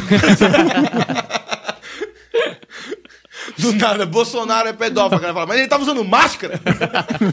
A galera não tá nem aí, né? Essa Caralho. parte foda-se. É, mas o que eu ia falar é que tem o Bill Maher, né? Que é um comediante que ele fez um documentário maravilhoso de religião. Não sei se você assistiu, chama Religulous. Sim. Puta, aquilo é maravilhoso, Demais. né? E eu vi uma entrevista dele falando que nos anos 80 ele fazia piada de religião, mas que era muito tangenciando as críticas que ele realmente gostaria de fazer. Inclusive, tem uma piada que ele contou no Johnny Carson que fez ele sentar no, no sofá do Johnny Carson, que era uma piada porque ele é meio. cat- A, a família muito dele é essa. meio católica, meio judia, né? E aí ele fala que ele ficava confuso às vezes, porque ele chegava no confessionário do padre e falava assim: é, Desculpa, padre, porque eu pequei, e você já deve conhecer, esse é meu advogado, o senhor Cohen, que ele ia fazer a confissão com o advogado dele, tá ligado? Era muito boa. Tipo, pô, estourou assim. E aí depois ele faz, tipo, é, especial dele já mais velho, mano. Assim, é o melhor pra mim. De religião tem vários caras que falam de religião bem, o Cara, cara. fala de religião. Eu, eu tenho muita vontade de falar de religião. É porque é doideira. É isso que eu acho que eu gosto mais de religião do que muitos da galera religiosa, assim. Eu assisto muita coisa de religião. Eu acho demais, velho. Acho demais. Talvez por isso que você viu falhas, coisas. né? Exatamente. Você estudou demais. tanto que você viu falhas. Mas, mas a galera olhar pro mar e é manjar e Poseidon, tá ligado? Uhum. A galera, cara, a galera acredita no que quer e tem muito mais, velho. Se Uhum. você for olhar. Então é, é só você querer e procurar. Tem tudo. Tudo. Tem uma que eu vi quando eu era. que é do, do Rick, né? Hum. The Office. Eu nunca acerto o sobrenome dele, é o Gervais. É, o Ricky Uhum. Gervais. Gervais, tá vendo? Eu falei que eu não acertava. É que ele era professor eu de nunca, inglês. eu é foda. nunca falei o nome desse cara pra um filho da puta do humorista, não me corrige depois. não existe isso, assim. Não, não, não tem como acertar o nome dele. E eu gosto muito dele. De, ele tava na entrevista e o cara perguntou pra ele, ele falou que era ateu, né? E o cara perguntou pra ele se ele não achava ofensivo, né? Tal, ser ateu, porque ele tá negando tal Deus. Ele fez, olha, você acredita em quantos deuses? Ele fez, eu acredito em um. Ele falou, você sabe que, tipo, confirmado, a gente pode dizer que deve ter, sei lá, 100 deuses atualmente agora, de pessoas acreditando, cultuando 100 deuses. E você nega 99. Eu só nego um Deus a mais do que você. Porque a gente é tão diferente, tá ligado? é exatamente isso. Fora que, tipo, mesmo as religiões que são em- monoteístas, os caras fizeram uma pesquisa que, quando você. Lá na Itália, né? Que talvez seja um dos países mais católicos, o Vaticano tá ali. É, quando você tá em Bairrismo, apuros. É, exato. Ser católico Ah. na, na Itália é bairrismo. Os caras falam, é, quando você tá em apuros, qual. Pra quem você reza? E, tipo, Jesus ficou em quarto, assim. Tá ligado? Caralho, Jesus. Tipo, a a, gente galera é- não quer incomodar, né?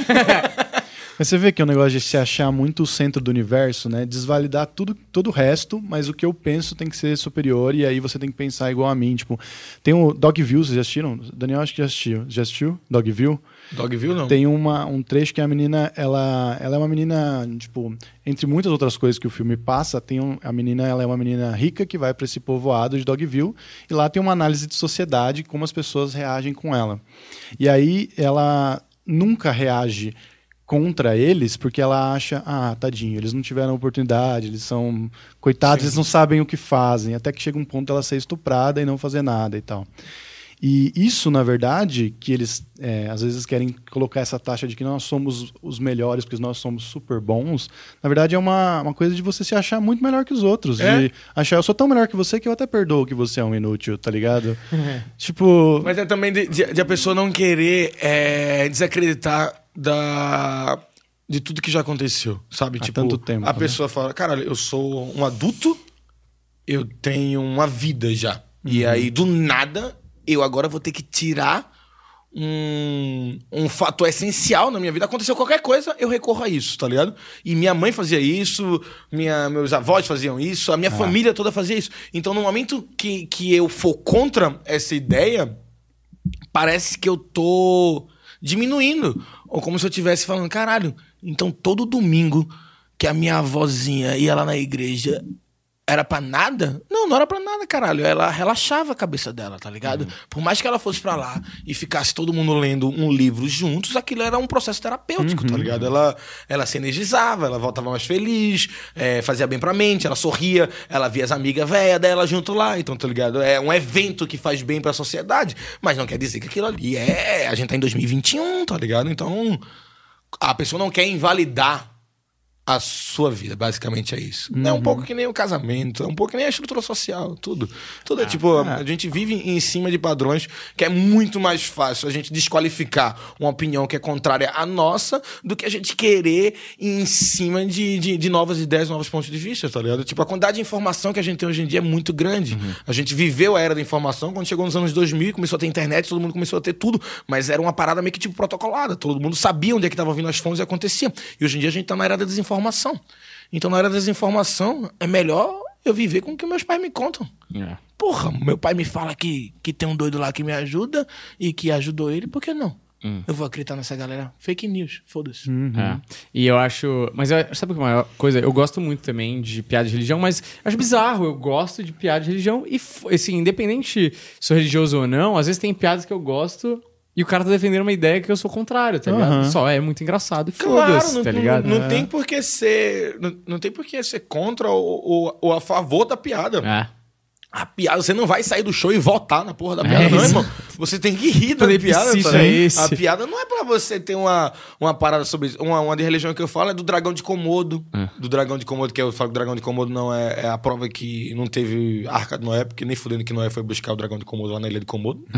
que a arca não tava nem pronta, não dava tempo. e aí eu tenho um texto sobre isso. E tem uma, uma- Isso é uma coisa doida. Tem nada a ver com o assunto, mas uma coisa doida que na minha carreira que aconteceu é que nesse texto, não sei se vocês já viram isso, que fala o dragão de Komodo abraçado com panda. Eu falo sobre uma hipotética tatuagem que eu poderia ter se quando alguém me pergunta sobre eu ter tatuagem, eu descrevo essa tatuagem, dou uma explicação gigante, e é mentira, eu não tenho. E aí eu falo isso no texto, e aí uma galera começou A a tatuar. tatuar. E aí hoje em dia temos no mundo habitantes, Ah. umas 12 pessoas por aí. com um dragão de Komodo abraçado com um panda. Você entende que você tá virando o jogo? Porque aqui, Isso é ó, doideira demais, cara. tudo, tudo que a gente fala aqui, a gente não tá desvalorizando nada do, do cristianismo e tudo que as Não, igrejas um fazem. É Só que você tá virando um ícone. Ah, Daqui a pouco eu não posso mais criticar Rodrigo Marques, Ele já que tem vem 12 alguém. apóstolos, né? São Você 12 vê pessoas 12 que tem- pessoas com uma 12 tatuagem. pessoas. Que assustador, cara. É, tem uma piada de religião que eu gosto muito de uma mina que é. Puta, acho que é Tomlinson o nome dela, o sobrenome dela. Que ela fala assim: Cara, eu tô num ponto que eu queria ser ateia, mas não dá mais, porque se eu assumir que eu sou ateia, eu vou assumir pra mim mesmo que eu tô há anos cochichando pro vento coisas. É exatamente isso. Que, é exatamente o que eu falei. É tipo, você vai desqualificar a sua vida toda, tá ligado? É. Tem um programa que eu gosto muito. Eu assistia isso quando eu era. Quando eu tava muito na dúvida sobre se eu ia ser ateu ou não, né? Que tipo, era uma briga muito grande na minha cabeça. Minha família é muito religiosa. Eu ia dormir. E eu deitava. 12 anos de idade isso, velho. Hum. E eu deitava e ficava tipo. Caralho, velho, eu não consigo acreditar. E ele tá me ouvindo, porque ele tá na minha cabeça. Eu fazia desculpa a Deus. Você tá me ouvindo, desculpa. Cara. Então foi sem querer. E eu ficava tipo com isso na minha cabeça. E aí até que eu comecei a, a procurar. E começou a ter a internet. Eu comecei a ter acesso às coisas. E aí achei um programa que é o. Acho que é The Atheist Experience. Não sei se vocês já viram isso. Nunca vi. É um maluco que queria ser pastor. Ou chegou a ser pastor, não tenho certeza. E parou. Ele entendeu que não. e aí ele simplesmente chama os amigos, tipo um astrofísico, ele chama uma galera muito entendida, Uhum. senta numa bancada tipo essa, e ele fala assim: gente, liga pra mim. se você acredita em Deus ou em alguma religião, liga pra mim e me fala por que existe.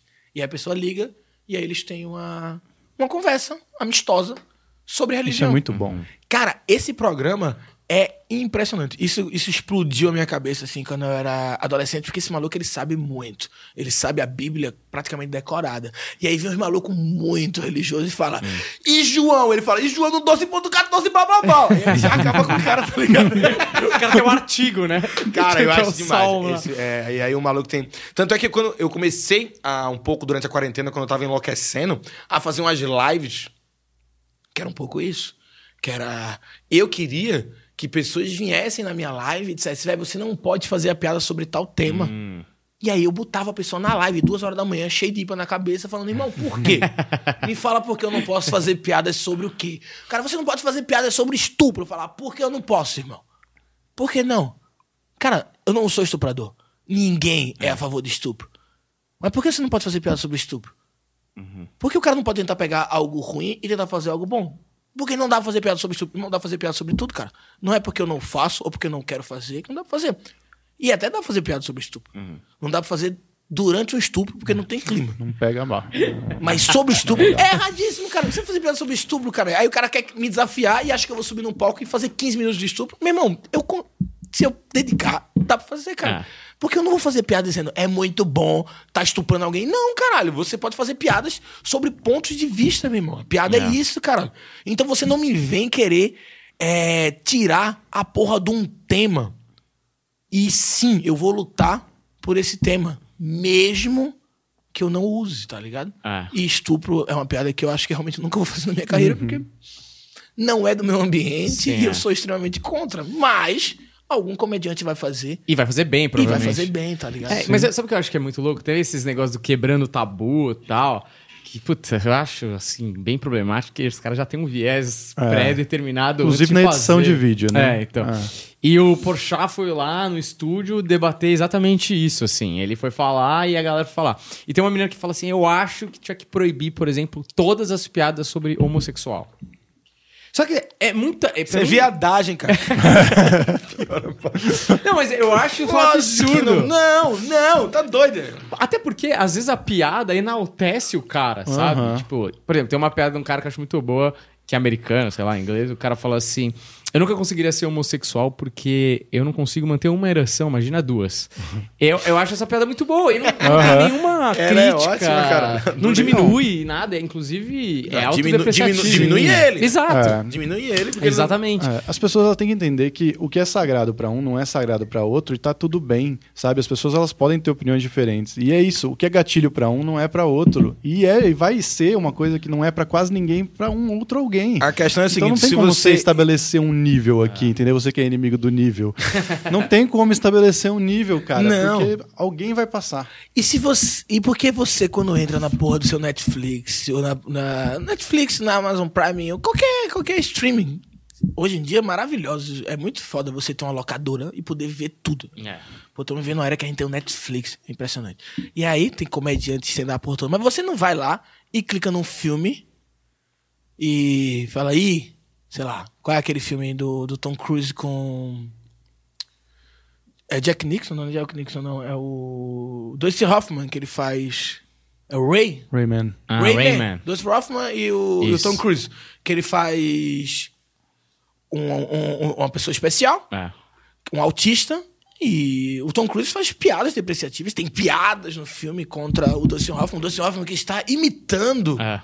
um autista. Porque ninguém nunca assistiu aquele filme e foi lá e mandou um e-mail pro Dustin Hoffman reclamando, tá ligado? Xingou o Tom Cruise. Foi lá falar com o Warner. Mandou uma carta pro Netflix. Não, agora com a gente, o cara faz uma piada, a galera vai lá. Ah, mas é diferente. Não é, irmão. É arte. Você tem que valorizar a comédia do mesmo jeito que você valoriza o filme, do mesmo jeito que você valoriza uma música, do mesmo jeito que você valoriza um quadro. O que eu faço é arte, o Varela faz é arte, o que o resto faz é arte, a gente faz arte. Eu subo num palco para tentar fazer as pessoas felizes. Eu nunca escrevi nada na minha vida, ou eu nunca falei nada num palco na minha vida para ofender alguém, exceto se foi numa briga e a pessoa mandando tomar no cu. Mas o resto sempre foi pra deixar as pessoas felizes. E se um cara subiu num palco com o intuito de ofender alguém, ele não é humorista. Se o humorista subiu num palco, ele tentou te fazer feliz. Se aquela piada não deu certo com você, espera a próxima. Não deu certo a próxima, espera a próxima. Não deu certo nenhuma.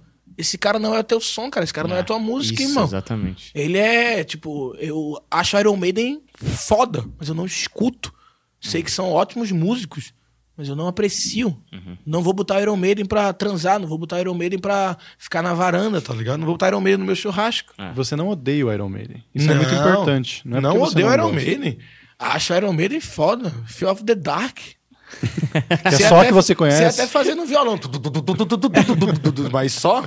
Mas não quer dizer que eu vou ouvir, tá ligado? E não quer dizer que eu vou mandar um e-mail pra galera do Aromeira e mandar parar, cara. É. E a galera tem que entender que você é o protagonista da sua vida, não a porra do protagonista do, do mundo, meu irmão. É. Você fica na sua, irmão. Você não gostou da porra de uma piada, espera a próxima. Tá ligado? É só isso, cara. Nem... E é com tudo, né? Porque é engraçado, tipo, a gente faz às vezes um podcast com um cara, com um convidado, aí o cara. Eu tô cagando clica- regra, bebendo demais. Não, Não, mano, tá certíssimo. vontade, cara. Cagando regra. Inclusive, põe, põe um pouco mais pra mim, Daniel. Cadê? Tem Acabou aí? aqui. Acabou? Ah, tem um. Tem um chorinho? Chorinho. Um Tenho chorinho. medo de, de beber. Eu tô um pouco alterado. E aí eu começo a cagar regra que a galera fica, Rodrigo caga regra. Não, mas eu acho que é justamente você tá cagar a regra de não ter regra, né? É isso, caralho. Porra, o humorista tá sempre tentando te fazer feliz, irmão. Se o cara não é da tua religião, espera que ele não vai falar só da porra da religião dele, cara. E Não, se e- ele tá fazendo isso da religião, tenta sorrir da porra do ponto de vista, cara. É um ponto de vista. Tu tem tuas certezas. É. Não deixa ser frágil pra deixar com que uma piada afete a porra das tuas ideias, irmão. É, e outra, né? Tipo, eu acho bizarro a galera que gasta energia pra destruir. Então o cara, tipo, entra no nosso vídeo que tem um convidado e fala, nunca gostei. Tipo, do cara, tá ligado? É. Cara, você viu na thumb quem era. Você sabia que você não gostava desse cara. Por que, que você clicou pra comentar? Tipo, só não assiste, tá ligado? Cara, eu comecei agora. Felizmente, né? Um momento na minha carreira que agora eu tenho haters. Ah, é. Eu não tinha, cara. Antes da quarentena, eu não tinha. Era um, eu ficava muito orgulhoso, assim, do meu treino. Assim, caralho. Porra, que foda. Galera assiste. Geral tá gostando, velho. Porra. E aí, durante a quarentena, que é que eu digo sempre que zeraram, né? Todo mundo. E aí apareceu o meu nome ali no relacionado. A única coisa boa que teve na quarentena no Brasil pra mim foi isso, é que dobrou meus números porque a galera tava em casa pra assistir as coisas. né? Teve um mês na quarentena que meu especial deu quase um milhão de visualizações em um mês. Caralho, velho. E o meu sonho era que ele desse um milhão quando eu postei. Não tô, não tô falso umidade, não tô zoando. Eu queria que desse um milhão. Quando eu postei, tinha 200 mil no meu canal, 150 mil. E eu disse, cara, isso dá um milhão, pô, cinco vezes meu canal, pagou, tá isso. Hoje ele tá com 3,6, quase 7. Caralho. E um milhão foi porque ele, meio que tipo na quarentena, bull. A galera descobriu, é o meu vídeo mais assistido, então eu fiquei. Perdi o que eu tava falando. O que eu tava? Fiquei me Você tem elogiando, haters, tava- falando do você tava especial. feliz. Você tá feliz com os Feliz, haters, haters. agora. Ah, feliz, é isso, lembrei. Lembrei não, vocês que lembraram. É, os haters, caralho. E aí começou a aparecer uns haters, cara. Agora do nada os malucos falam, odeio você. cara, não dá nem argumento, não dá nem argumento. Sem talento, sem graça. Pior que já vi. Pior que já vi. Pior que já vi. É, é muito forte, tá ligado? Eu Não sei o que esse cara já viu na vida então, dele. Mas elogios é- são sempre maravilhosos. A galera, tipo, elogia muito. Sempre elogios bons. Aí você fica, tipo, caralho, como as pessoas gostam. E aí vem o cara e... cara, a galera é muito malvada, cara. A galera tenta... É, cruel, né? É. tenta... E assim, E a é- intenção é É essa um negócio mesmo. que você faz mó de boa. Você tá. Porra, a sua tentativa, querendo ou não, atrás da tela ali, pô, tem um sonho, tem objetivo, Não tá tem nem aí. trabalho. Ah. O cara manda com uma frase, o cara nunca te viu, não pagou pra ver o vídeo, tá ligado? Eu, eu, eu tinha isso, eu parei, parei um pouco, porque eu tava endoidando, mas eu, eu, eu fazia isso real. Assim, Era um- uma coisa que eu gostava pra passar o meu tempo. Uhum. Era um treino de retórica. E eu ia em sites de. Sites não, Instagrams de fofoca, principalmente, tipo, na Rude, essas coisas assim. Sei. Mamãe falei, essas. Mamãe falei não é site de fofoca, não é um doido isso. É né? o cara do político, É um, cara. é um bosta, né? Eu esqueci. né? É que parece um Instagram de fofoca. Mamãe falei, ela conta alguma coisa. Parece Mamãe mesmo. fofoqueira. É, eu lembrei que é um, um- um doido que não vale nada. Nem tenho certeza, mas acho que é isso. Confirma, não é um cara do mal? É do mal, né? É do mal? Não sei. não- Aí, vai dar problema. Rodrigo falou que mamãe falei é um bosta. Fala assim, supostamente do Irmão, mal. eu não te conheço, não sei nada de você, mas se seu apelido é esse, você deve ser. e aí. É, caralho, o álcool tá me afetando. Você tava no site fofocas, é, Nana Hood, etc. Eu entrava e via pessoas que eram do mal. É, nativamente do mal, assim. Tipo, postou qualquer coisa e a pessoa vinha com um comentário, tipo, racista, homofóbico, machista, qualquer coisa que eu achava, tipo, extremamente desnecessário, assim. E caralho, a pessoa escreveu só por escrever e só pra ser realmente do mal. E aí eu ia na pessoa, falava, e aí, tudo bem? Pô, e aí a pessoa recebe, né? Que é tipo, no Instagram, por ser verificado e ter É. uma quantidade de seguidores, chega pra pessoa, tipo, lá, grandão primeiro, né? E aí a pessoa, cara, e aí, velho, porra, beleza? Eu falei, então, só queria te avisar que tu é do mal. A pessoa, por quê? Aí eu mandava o print. Falava, vem então, isso aí é só coisa de ser filha da puta, né? E aí a pessoa começava a Se explicar. a explicar. E aí eu passava, tipo, uma hora Caralho. conversando Rodrigo. com uma pessoa pra mostrar o quão ruim ela era, tá ligado?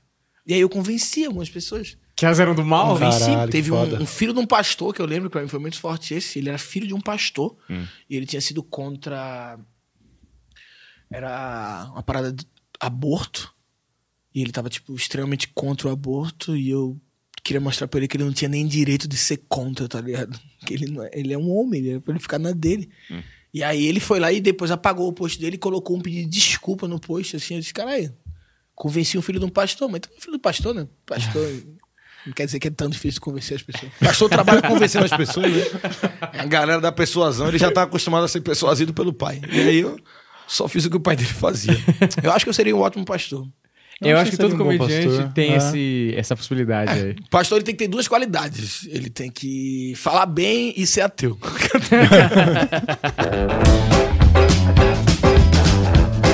É, mas muito obrigado por vir aqui. Foi um ah, prazer. eu preciso te dar o seu é, o kit, presente, o cara. presente Olha aí. Bebi três be- e, e- e vou abrir a quarta. do Bloco 7. E pra você aí que tá assistindo a gente, se quiser ganhar esse maravilhoso kit, vai lá no Instagram do Bloco 7. São dois kits, Daniel, dois São kits. dois kits. Obrigado. Dois. Eu, pô, eu tô um ponto aqui sabendo. É, dois kits, hein? Estamos disponibilizando dois kits. É, é a semana que vai sair o podcast agora que você tá assistindo. O chefe ficou louco, Até velho. a semana que vem tá rolando. A gente vai colocar todas as regras na descrição aqui e também lá na- no último post do Bloco 7 vai estar tudo explicadinho pra ver como é que você ganha esse... Tem, porra, belas duas cervejas e um belo copo, um pint, tá certo? Muito obrigado, Rodrigo, mais uma vez por ter Prazer. vindo aqui. Assistam o stand-up que estamos vivendo no Brasil a melhor era de, de stand-up. É sério. Nunca fui visto tanto comediante foda. É impressionante. Eu fico até dizendo: o que é que eu vou fazer da minha vida com tanta gente boa? Que bom que vocês estão assistindo a gente. Continuem e divulguem sempre que é gente boa demais. Puta que pariu. Maravilhoso, um Estamos na melhor geração. Muito obrigado por ter vindo aí. Você tá Pô, eu sempre presente. venho como se eu Humberto fosse vem, né? integrante. Sempre vem, sempre É. cola aqui. Porque tem gente que acha que eu não sou integrante. Porque o Daniel Já ele ouvi quer falar sobre só, ele quer, ele quer só, é pra ele só, entendeu? é É, lógico, coisa porra. Eu, eu- filho do Dória aí. Você senta de lado pra mim, de frente pra mim, velho. Fico, até me sinto mal. É que eu gosto de ficar de frente pra câmera, entendeu? É meu melhor ângulo. Inclusive, se você procura é, o meu nome na internet, você procura Humberto Rosso. Aí tem lá Humberto Rosso Stand Up, Humberto Rosso Planeta Podcast, aparece, Uhum. né? Se você coloca Daniel Varela, aparece Daniel Varela, filho do Dória. Eu fico Ah, é? impressionado como a, a ironia ela não existe pras pessoas. Assim. engraçado. Só que Eu as pessoas soube que o, o Varela tá até vacinado já. Já, é, exatamente. Exato. O pessoal que tem acesso da família recebe antes.